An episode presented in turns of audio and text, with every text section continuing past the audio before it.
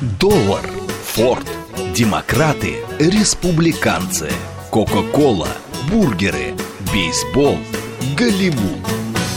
Что такое США и что значит быть американцем?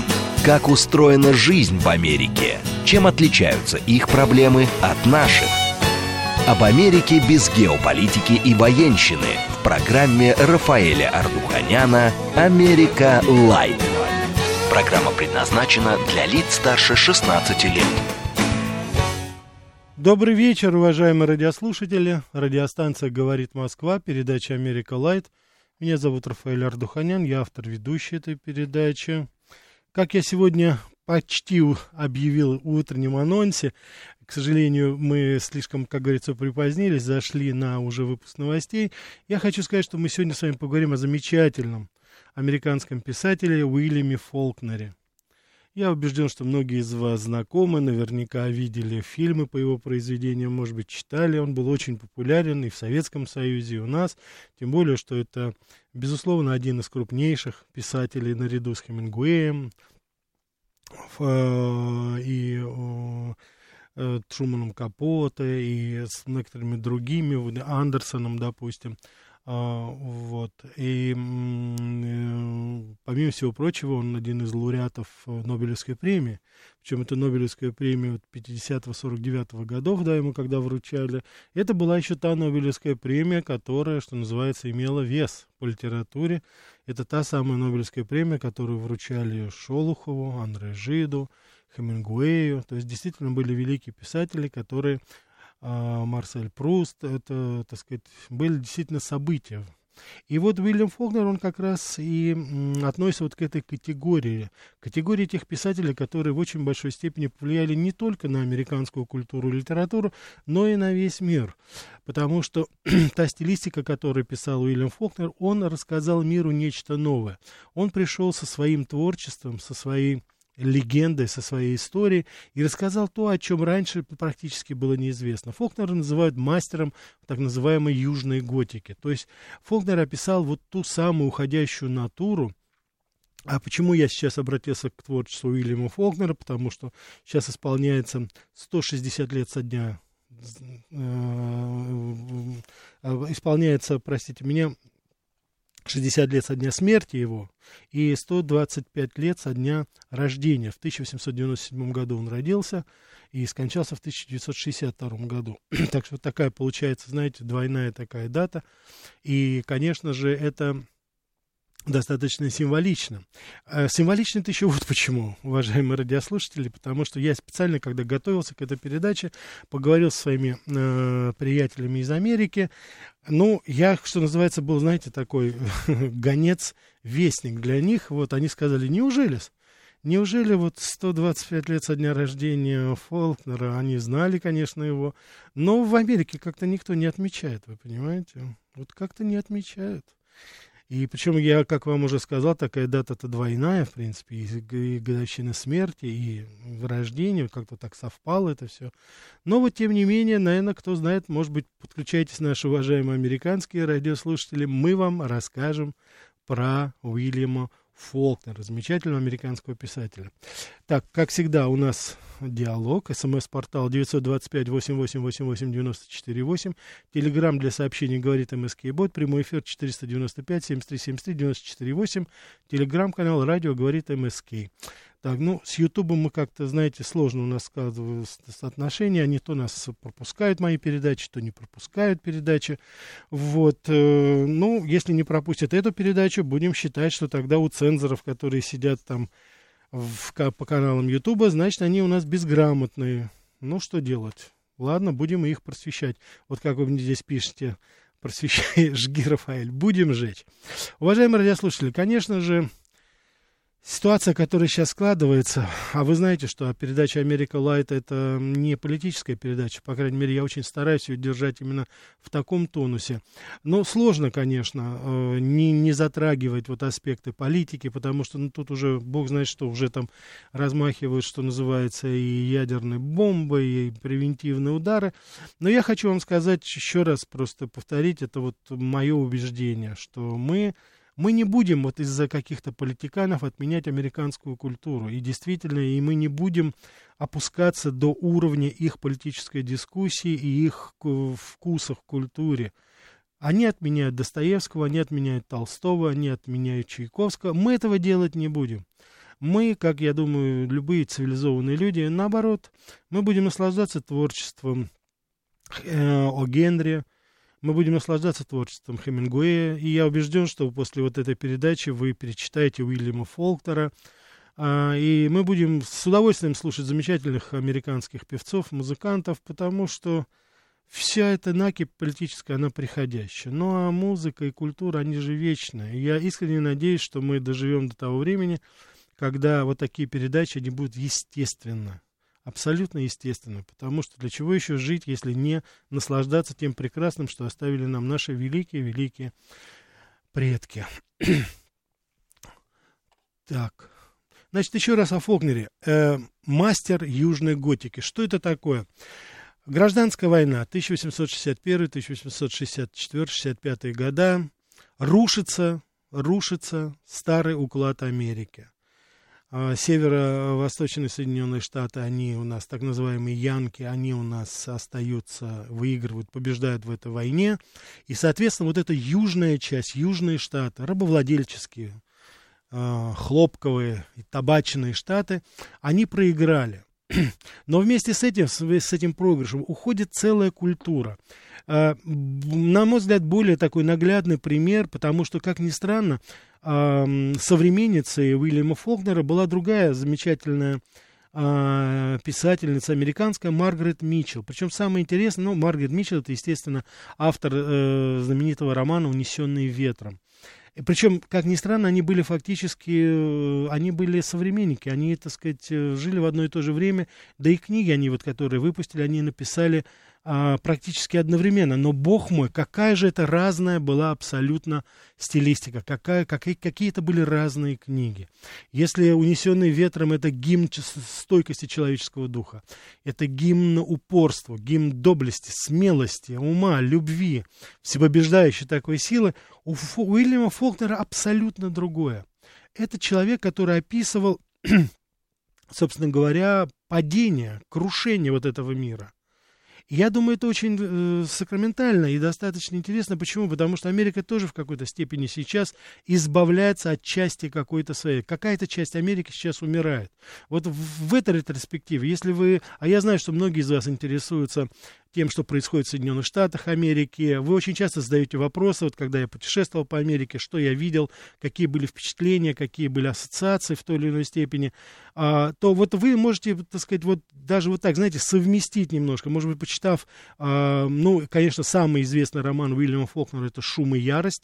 В некоторых переводах он звучит как «звук и ярость», но я думаю, что правильнее «шум и ярость» все-таки, несмотря на то, что по-английски это «sound and fury». «Sound» — это все-таки звук, первое значение, но более так сказать, близкий к, к смыслу перевод.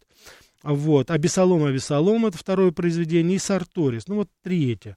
Э, отдельно, конечно, я бы вам порекомендовал прочитать рассказ «Небольшой нога», потому что он очень интересный, очень необычный, и я должен вам сказать, что, как ни странно, по мотивам этого рассказа был снят в 90-е годы у нас в России фильм.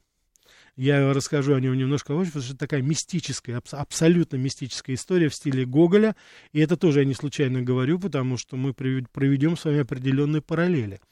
Уильям Фолкнер, он родился и вырос, э, собственно говоря, из небольшого городка в Миссури, и он, он, он действительно знал то, о чем он писал. Самое интересное еще, это необычно, Уильям Фолкнер не имел образования, у него не было, он даже среднюю школу не закончил. Но это был очень начитанный человек. Это человек, который постоянно чем-то интересовался. Это человек, который любил путешествовать. Человек, который очень хорошо видел это. А самое главное, даже не видел, он это чувствовал. Вот он чувствовал ту реальность, которая окружает его, и вот на его глазах уже, конечно, спустя уже в начале 20 века, безусловно, вот он видел все-таки вот эти остатки вот того разрушенного, очень хорошего, очень доброго с его точки зрения мира, которому уже пришел конец. И это уже было, если у Маргарет Митчелл это оптимизм, настрой на будущее, как Скарлетт Ахара возник, восклицает в конце романа «Унесенный ветром», я больше никогда не буду голодный. То есть это такой гимн труду, гимн, так сказать, предпринимательству. Вот это у Уильяма Фолкнера все очень и очень печально и очень грустно. Потому что когда мы его читаем, то мы видим такое, знаете, достаточно ассоциативное все-таки состояние. Вот само даже ощущение времени у Фолкнера, оно ведь, вот знаете, это не какой-то, знаете, циферблат, это не какое-то, знаете, такая хронометрия. Вот. Он показывает время, его видоизменения, он дает картину, вот в, показывает изменения всего, что происходит вокруг. То есть это и дома, и природа, и сами люди, герои его романов, они изменяются на глазах. Вот мы через героев, через ситуацию, мы видим, как протекает, как течет это время. И, к глубокому сожалению, каждый раз это изменения, которые ведут к определенному краху. Там нет вот какой-то такой, знаете, эм, позитивного, скажем так, настроя. А, опережая свое время, а, Уильям Фолкнер, он создал такой свой, знаете, небольшой мир. Это выдуманный, в очень большой степени это выдуманный, конечно, мир, потому что а, он его, собственно говоря, э, вот из его романов, э, то, то место, которое он описывает, оно постоянно Э, само по себе герои, которые там есть, они одни и те же. Они переходят из одного рассказа в другой, из одного, из одной новеллы, из одного романа в другой. Мы их помним, мы их вспоминаем. То есть его нужно, вот как, знаете, целостно воспринимать. И это, конечно, его роднит вот с джойсовскими такими уже традициями, да, это уже английская, ирландская традиция европейская, когда это просто идет определенный поток сознания. Вот он описывает и говорит о том, вы воспринимаете всю реалию, всю обстановку, которая вокруг вас, начиная от мысли героя и кончая мебелью, домом, вы воспринимаете через вот героев, вы воспринимаете через вот эти все, так сказать, предметы, которые окружают вокруг. Там нет как такового времени. Там нет того, что вот мы как и отчитываем, вот это, эта эпоха, это, эта эпоха, это до, это до гражданской войны, это после гражданской войны. Поэтому, конечно же, это достаточно интересно. И роднит его, конечно, и с творчеством э, Шервуда Андерсона, это роднит его, как я уже сказал, э, с Джойсом, это роднит его с Вирджинией Вульф, с очень многими э, тоже интересными американскими писателями. Это вот такой, знаете, очень интересный сегмент литературы 20 века. В, у нас в стране, вот и в европейской традиции, традиций не так этого много, потому что это вопрос там рушащейся какой-то империи, рушащейся какого-то мира, он ведь э, не возникал в, в такой, в большой степени, скажем так. Европа все-таки она сохраняла свою определенную такую а, разноплановость и э, разнообразность, и поэтому там нельзя было, что называется, ну, зацепиться за что-то. А вот Америка с ее масштабами, она давала все-таки, наверное, вот простор для его а, воображения. И он его использовал, надо сказать, э, знаете, очень-очень хорошо. Вот. Вот он сам говорил, что время это поток, это какая-то невероятная сила, которая вбирает в себя прошлое и раскрывается в будущем. То есть, вот, понимаете, взаим, взаимосвязь такая постоянно была. То, что он описывал, то, что он говорил. На Конрада очень многие, э, на э, Уильяма Фолкнера оказали очень многие писатели влияния очень большой. Вот Шервуд Андерсон, это один, это, собственно говоря, один из его учеников, вернее, один из его учителей, он у него учился, они встречались и в Новом Орлеане, во многих местах. А, вот, он говорил о том, что это на него. Но, как ни странно, это не э, самый большой учитель, которого он признавал, и о котором он говорил с придыханием. Более того, он в очень большой степени использовал потом в своих произведениях, он использовал э, приемы, которые э, он подсматривал у этого писателя. И это никто иной, как наш Федор Михайлович Достоевский. Он зачитывался буквально братьями Карамазовым, он это видел, он смотрел, он тоже очень хорошо, так сказать, вот понимал то, что что происходит. Он любил Гоголя. Вот я не зря вам привел пример э, рассказа «Нога», о котором, о котором я уже упомянул. Фильм был в 90-м году, очень любопытный фильм. Там играл совсем еще молодой Охлобыстин. Э, мистический фильм. Но я вот сейчас расскажу вам небольшой сюжет о, о, об этом э, рассказе «Нога». А я думаю, вы сразу поймете, какое произведение Гоголя оказало влияние, по крайней мере, на выбор сюжета для Уильяма Фолкнера. Фильм называется «Нога». Возвращается э, солдат после гражданской войны. Он потерял там ногу. Но в какой-то момент он вдруг понимает, когда ему ампутировали ногу, он попросил ее захоронить, но не успели это захоронить, и нога стала жить своей собственной жизнью. Эта нога стала вторым «я» этого человека. И как вы сами понимаете, я думаю, что ассоциативно вы уже поняли, что речь идет о замечательном произведении Гоголя «Нос», только там это было в сатирической форме, а здесь это, конечно, было, ну, скажем так, не до смеха, потому что в конце концов нога — это альтер-эго, второе, значит, вот э, герой человека, да, вот этого героя, это его, собственно говоря, э, абсолютный был это,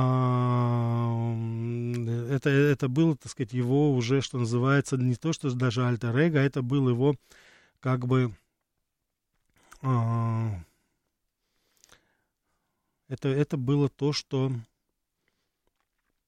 отражало и впитывало в себя все негативное, что было в том человеке, а самое главное, впитывало то, что было в той эпохе. Кстати, фильм, который «Нога», о котором я вам говорю, он имел очень такую странную вещь, потому что режиссер этого фильма потом покончил самоубийством Тягунов. И там, конечно, ну, 90-е годы, там описывали события. Солдат вернулся из, э, солдат вернулся из Афганистана. То есть там была такая параллель. А вот здесь вот как раз вот э, Фолкнер описывал как раз вот именно вот эти события, которые происходили после гражданской войны середины 19 века в Америке. И, конечно же, это было достаточно такое мистическое, достаточно страшное произведение.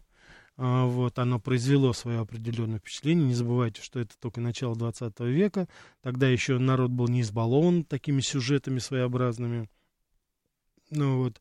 И в очень большой степени произведение Фолкнера, оно подогрело интерес потом и к Достоевскому, и к Гоголю. Не, тоже, не, тоже, тоже, тоже точно там. Так?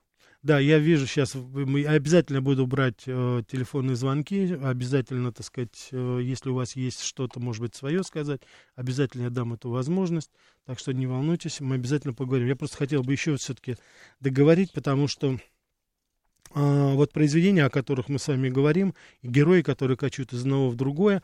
И в то же время, вот я говорил вам о Федоре Достоевском, а тем не менее, вот само название произведения, а это, безусловно, основное произведение, многие считают, это «Шум и ярость», вот э, это тоже, вот, так сказать, описание, э, как рушится патриархальная семья э, в Луизиане, недалеко от Нового Орлеана – как э, люди, которые раньше были аристократические, а ведь вот ю, южный тип Америки, вот эти южане, это были, конечно, аристократы, но, по крайней мере, в понимании Америки.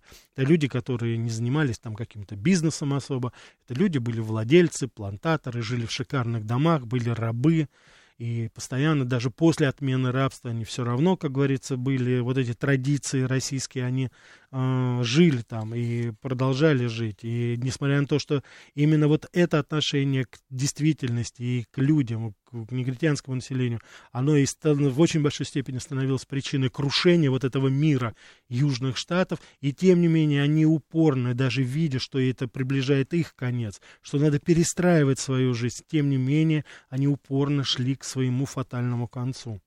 Это фатальный конец был и тем, что приличные девушки стали заниматься проституцией.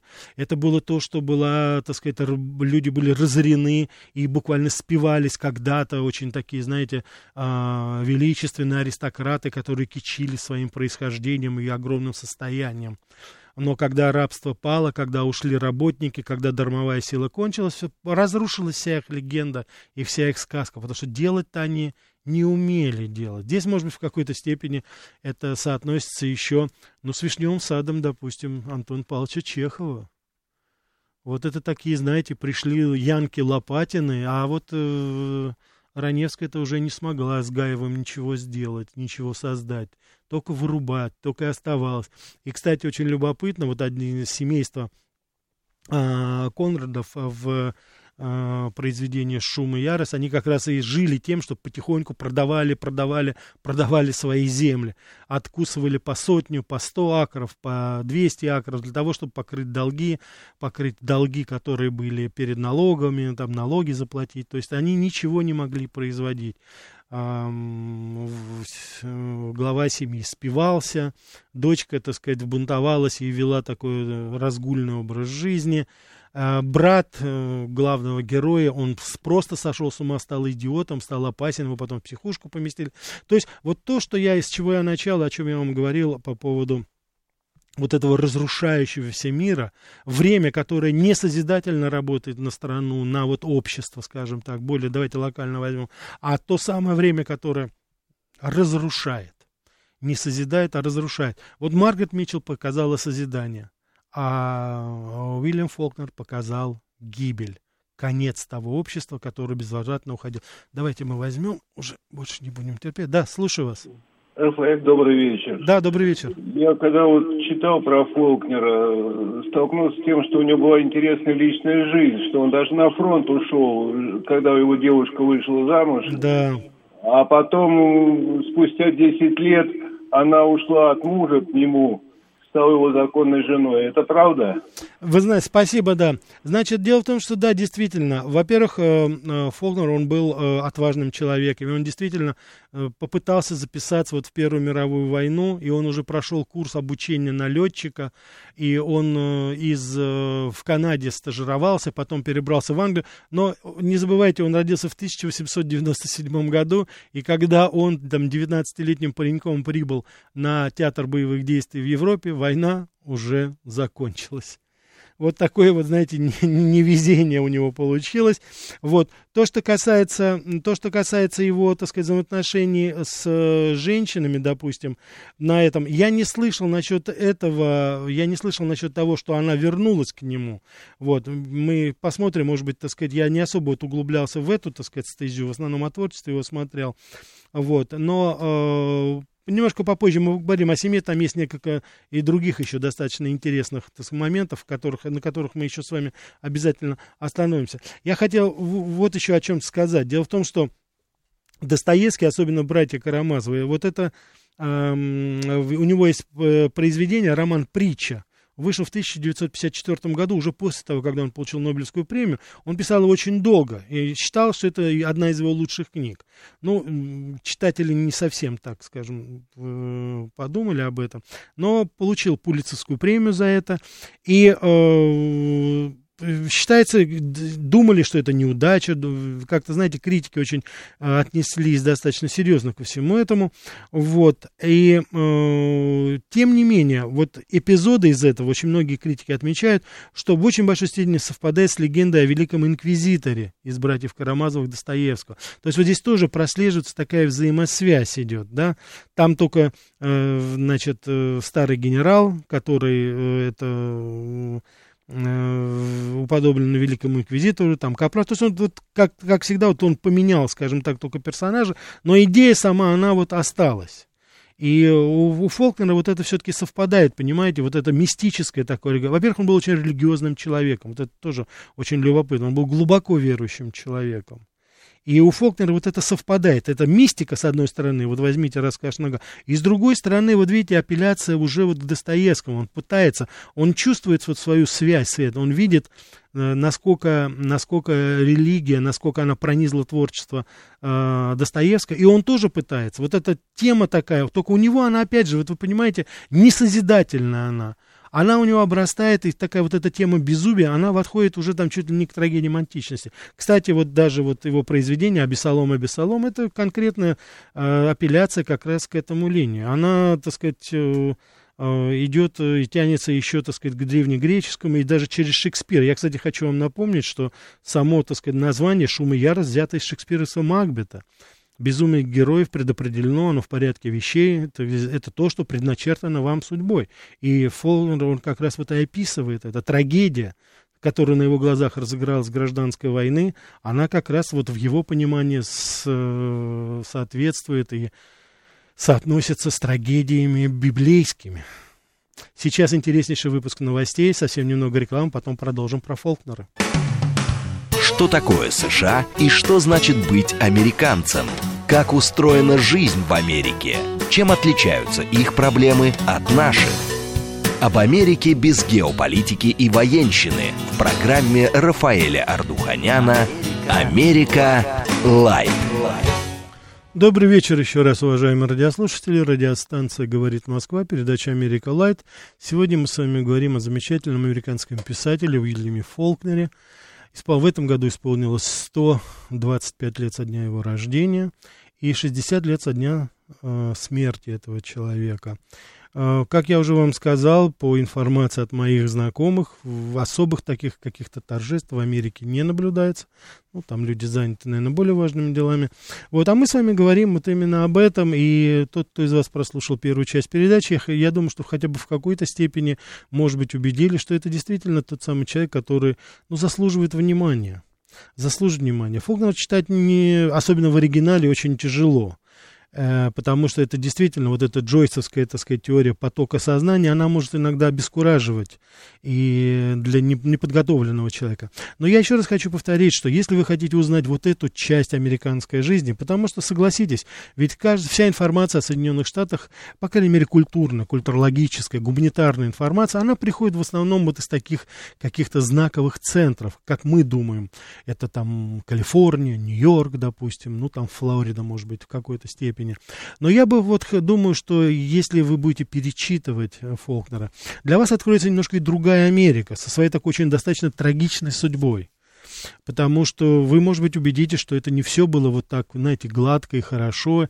И можно увидеть вот в этих процессах, таких иногда созидательных, как вот я вам приводил случай Маргарет Митчелл, унесенных ветром, а иногда и разрушительных, коим представителем как раз является творчество Уильяма Фолкнера. Я думаю, вы, может быть, пересмотрите и, может быть, более серьезно и более основательно узнаете эту страну, если, конечно, у вас есть э, интерес вот именно к этому. Но я думаю, что если у вас вот будут знакомые или вот кто-то из вас собирается посещать, в очень большой степени, если вы будете э, говорить вот об этом писателе, я убежден, что удивленные глаза ваших американских коллег вам обеспечены 100%.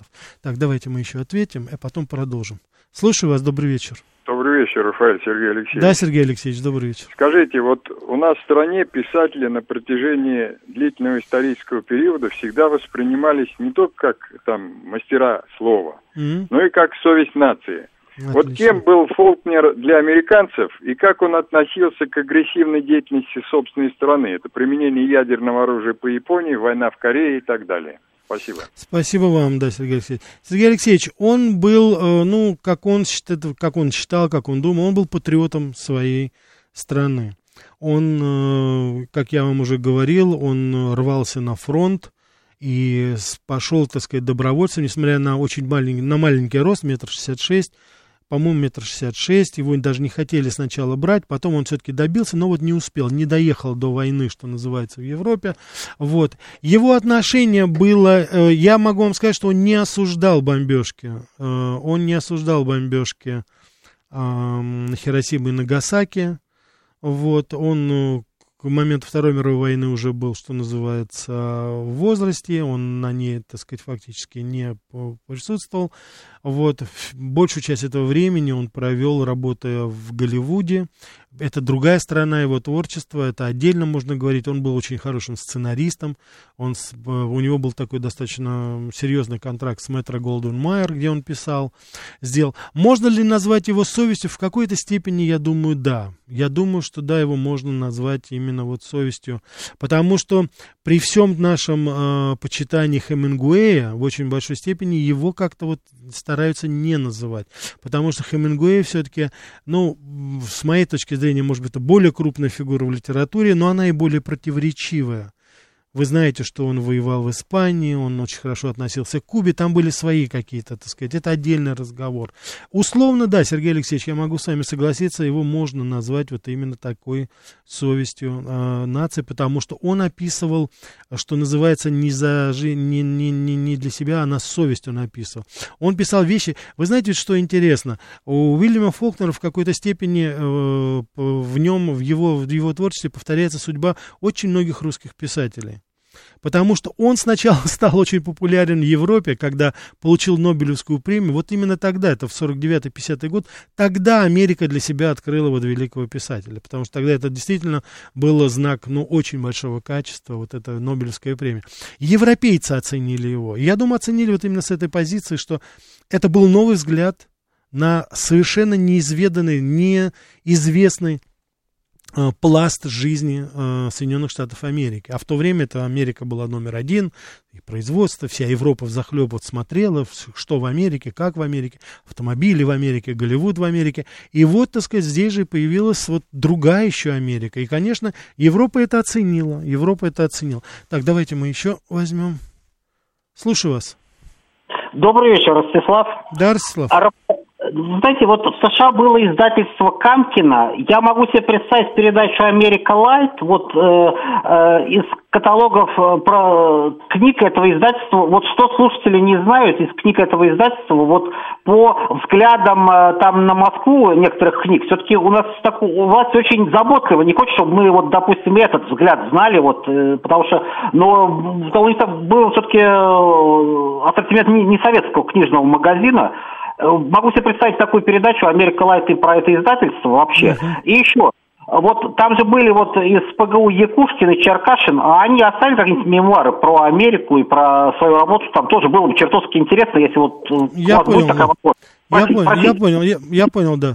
Ростислав, вы знаете, вы очень любопытную тему затронули, потому что я еще застал знаменитый магазин Камкина на Манхэттене. Э, я ездил туда из Нью-Джерси. Это в начале 90-х годов. Мы покупали там книги, покупали газеты русские, которые были до Нью-Джерси. Это еще не доходило. Это было и новое русское слово. И приходили уже и некоторые российские газеты к тому времени. Э, вот. И там действительно был очень хороший выбор книг, русских книг.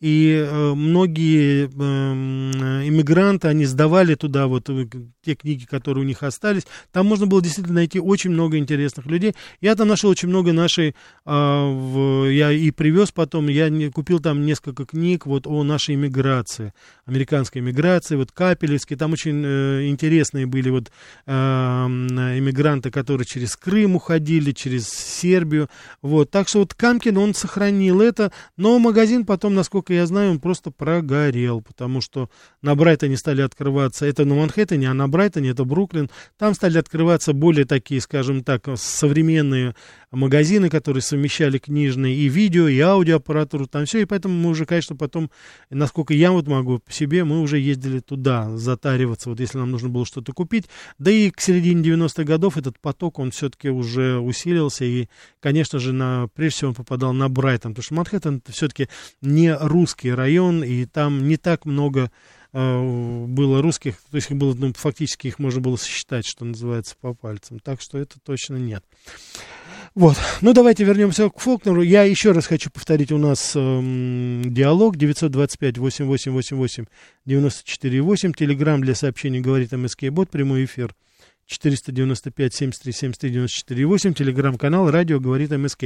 Я хочу еще вам напомнить, уважаемые радиослушатели, вы вот здесь спрашиваете, э, координаты и другие там статьи, которые я пишу. Кстати, и вот, естественно, вы можете потом, если кто сейчас не успел послушать выпуск о Уильяме Фолкнере и на подкастах на радиостанции «Говорит Москва», но также я это размещу потом у себя ВКонтакте. Рафаэль Ардуханян, заходите, там тоже мы сможем с вами пообщаться. И э, в Телеграме, это Америка Лайт, вот по названию нашей передачи. Там тоже будет размещаться информация. И помимо всего прочего, еще будет, конечно, некоторые мои журналистские публицистические э, статьи, интервью, комментарии, э, которые я давал другим средствам массовой информации, включая иностранные.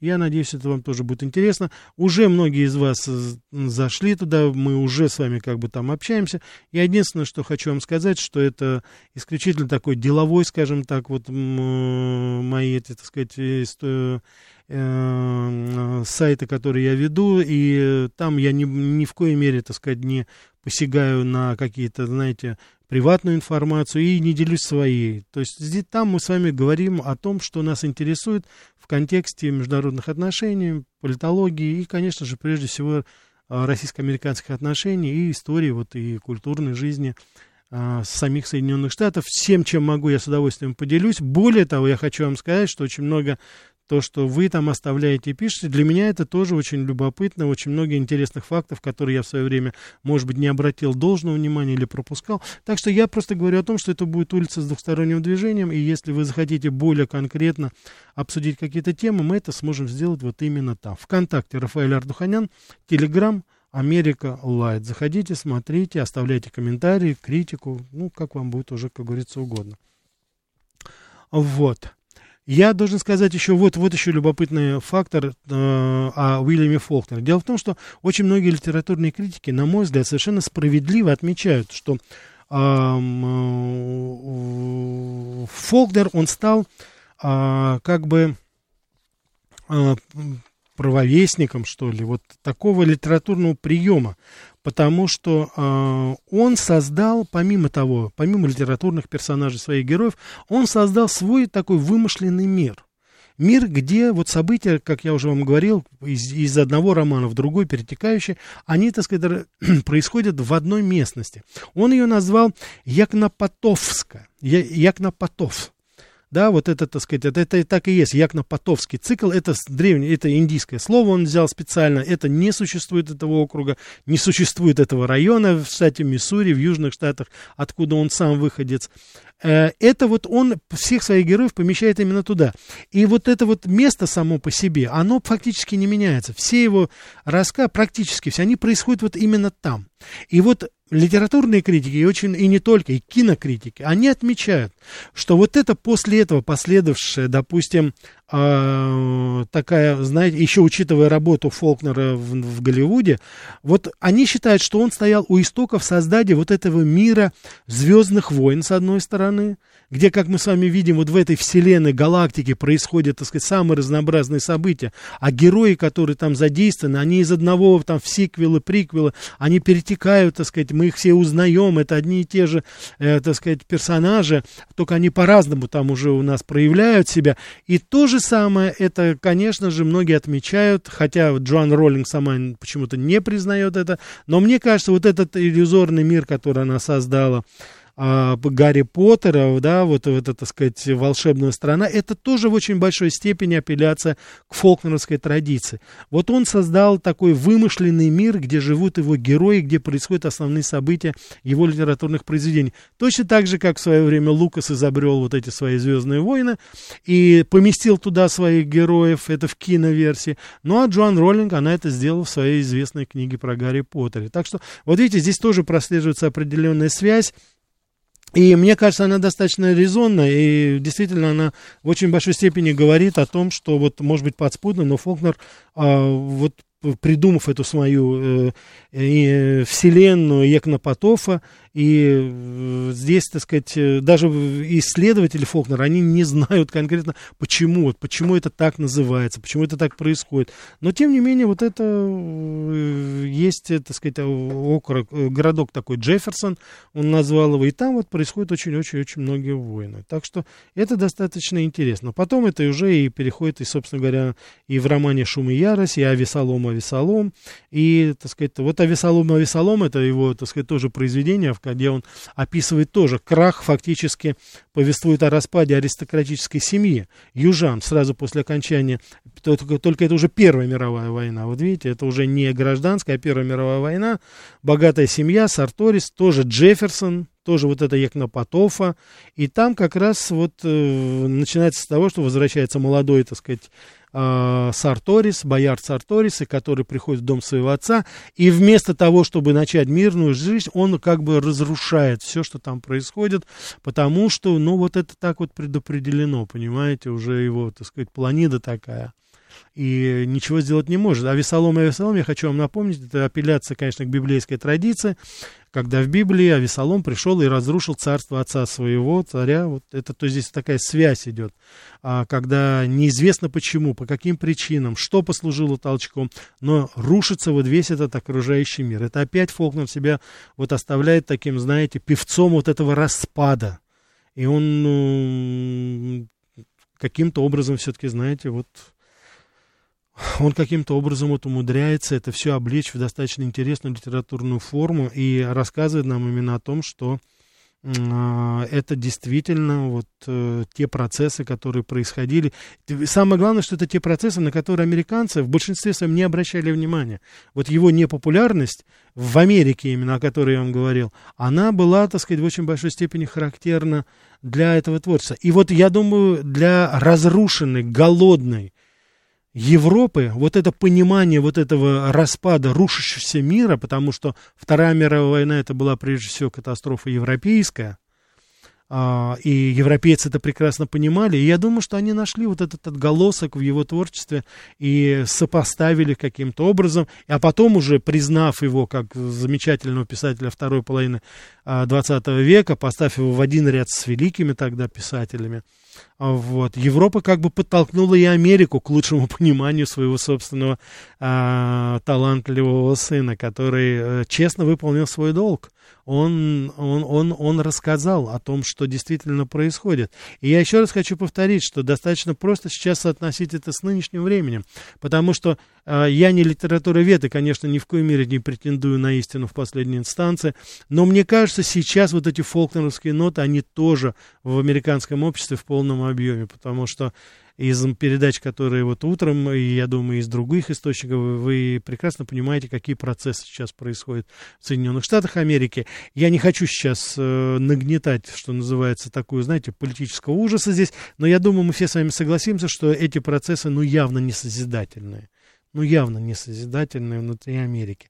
И в очень большой степени Америке, наверное, придется отказаться от очень многих вещей, которые раньше были составной частью их жизни. И я думаю, что для этого надо перечитать Фолкнера. Кстати, кстати, я хочу сказать, что это относится и не только к Америке. Вы знаете, что я всегда соотношу, стараюсь, по крайней мере, проводить параллели не только хронологические, допустим, исторические в одной стране, но и, кстати, можно провести параллели с нашей страной, то же самое. Нам тоже нужно задуматься над тем, что мы с собой берем в свое будущее, от чего мы должны, ну, что называется, отряхать прах с наших ног, потому что есть вещи, с которыми мы просто не сможем двинуться дальше.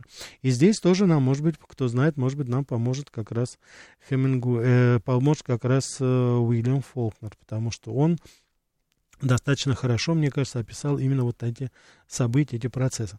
А, да, вот правильно вы пишете, это, конечно, Джойс, это, да, это, это, это тоже вот этот знаменитый джойсовский поток сознания. Сложная книга, конечно, это апелляция к джойсовскому Улису, там тоже есть вот это, так сказать, э, есть это название Одиссеи.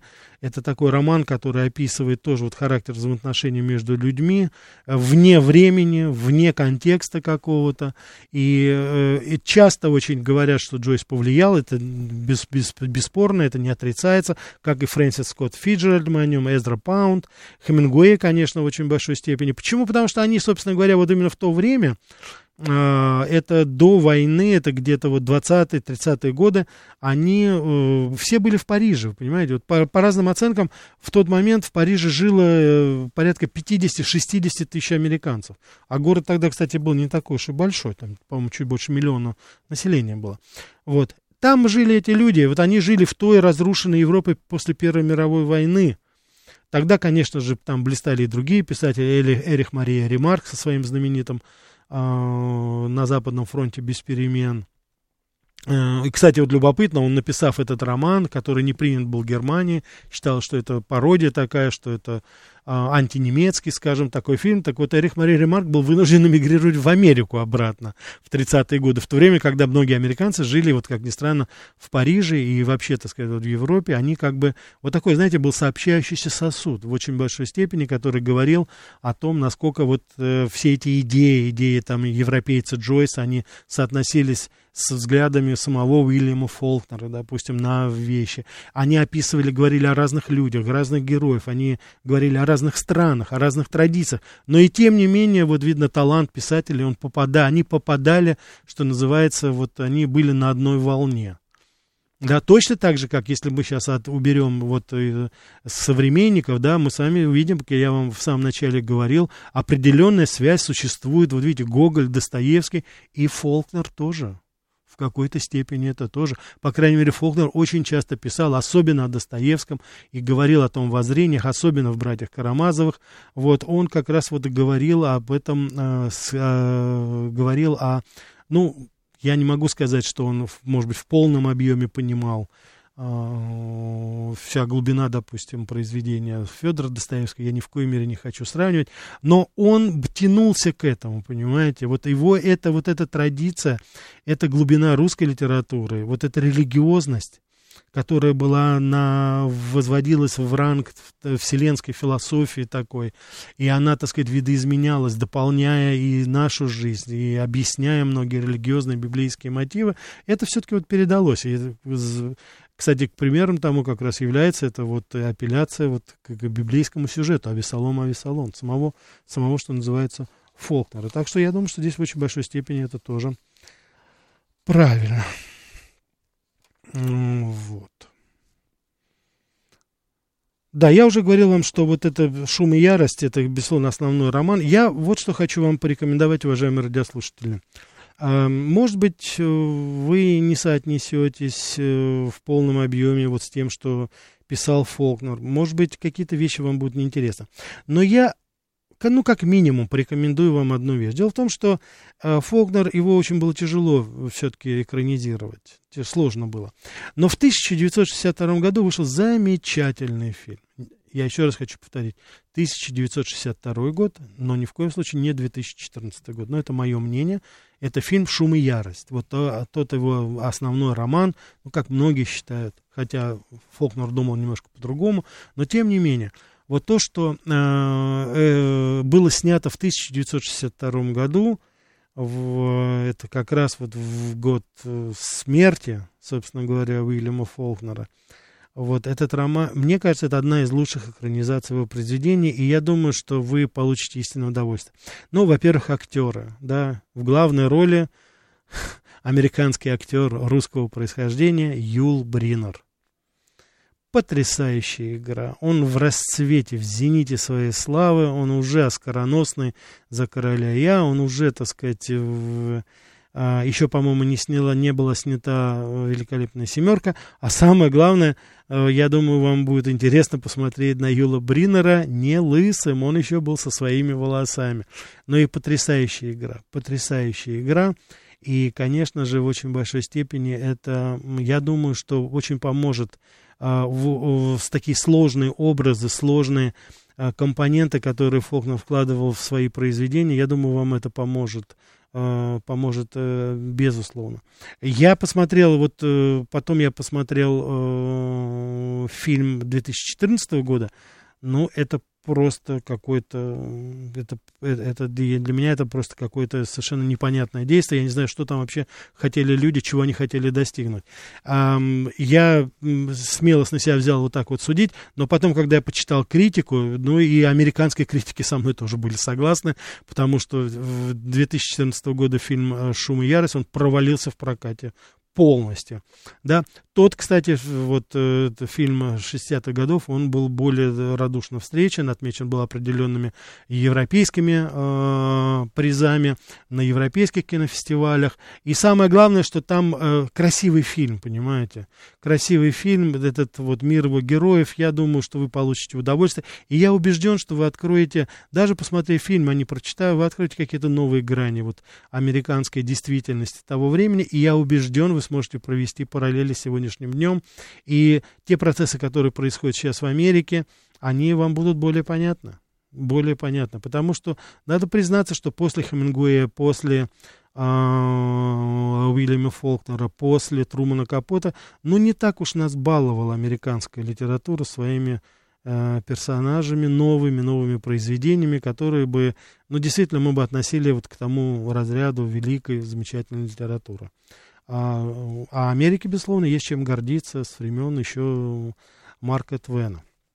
Наша передача постепенно подходит к концу. Извините, я э, не взял многие ваши звонки. Э, вот. Я надеюсь, что я в какой-то степени, может быть, пробудил интерес к этому писателю. И еще раз хочу сказать, что мы не отрицаем и мы не отвергаем а, американскую культуру, как, к глубокому сожалению, сейчас это многие делают в Америке с русской культурой. А нет, мы, наоборот, интересуемся теми явлениями в культурной жизни и вообще в жизни Америки, которые нам интересны и которые являются достоянием не только американского народа, но и всех-всех нас. Всего вам самого-самого доброго. Будьте здоровы.